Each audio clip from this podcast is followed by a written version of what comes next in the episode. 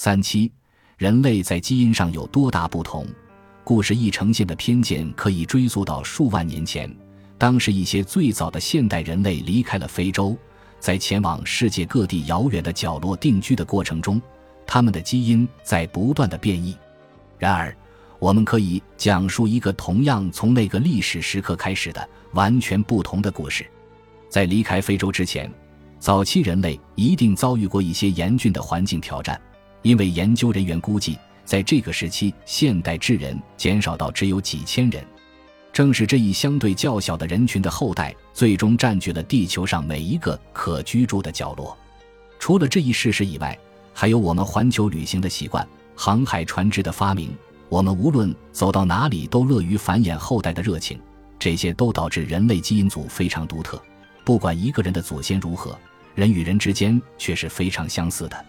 如上所述，今天所有的人类大约在七十九代人之内彼此都是有亲缘关系的。世界上有值得注意的基因标记模式，但从严格意义上来讲，人类个体之间并没有太大的基因差异。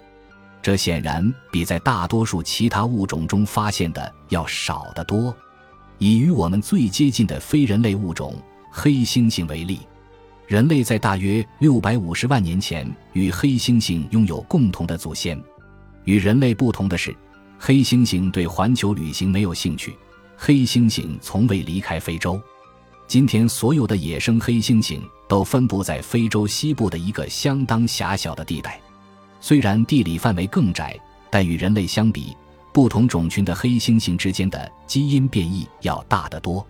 要知道，来自不同大陆种族的两个人之间，大约只有百分之四点三的基因差异属于种族之间的差异。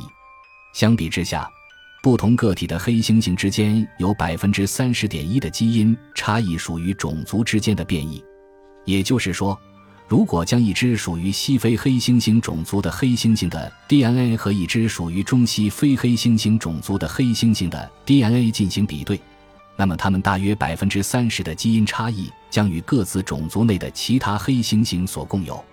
这是因为黑猩猩没有像人类那样经历最近的遗传瓶颈，也因为黑猩猩不会游泳、没有船，所以它们永远也不会与生活在河对岸的黑猩猩交往。事实上。人类基因组测序中最值得注意的惊喜之一，就是人类在基因上惊人一致。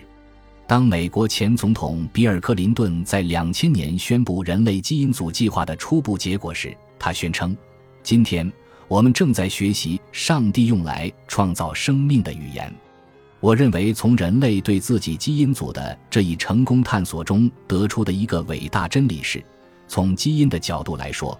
所有的人类，不论种族，百分之九十九点九以上都是相同的。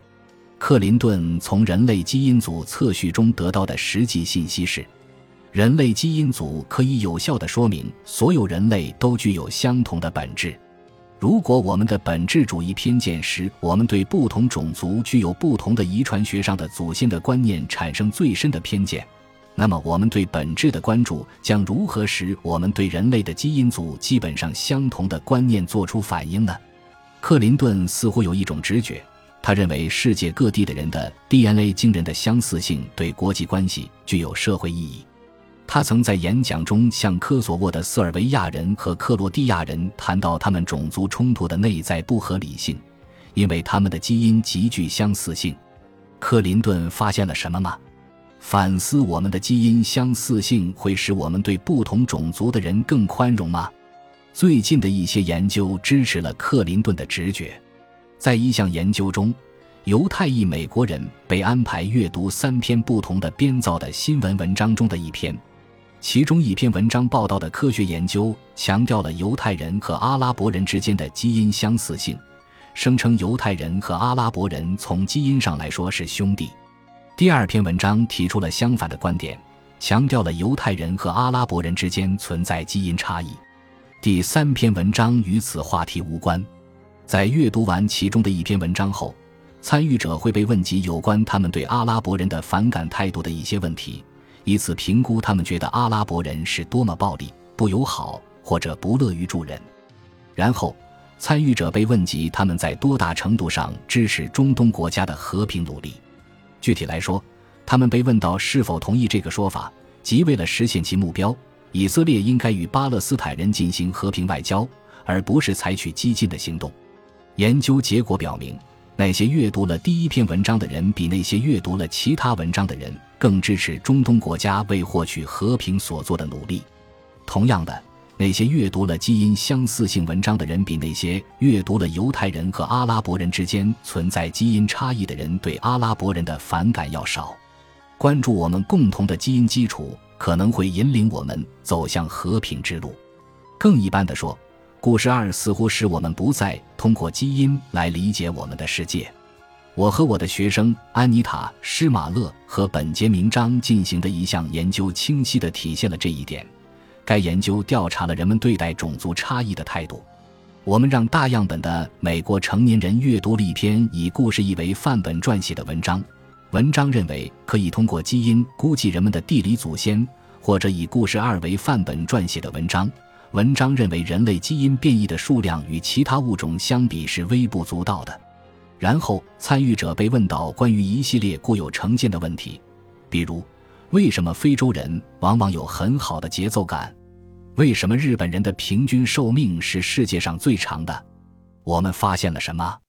阅读了故事二的人比阅读了故事一的人更倾向于认为这些固有成见是人们的经历的结果，而不是他们的基因的产物。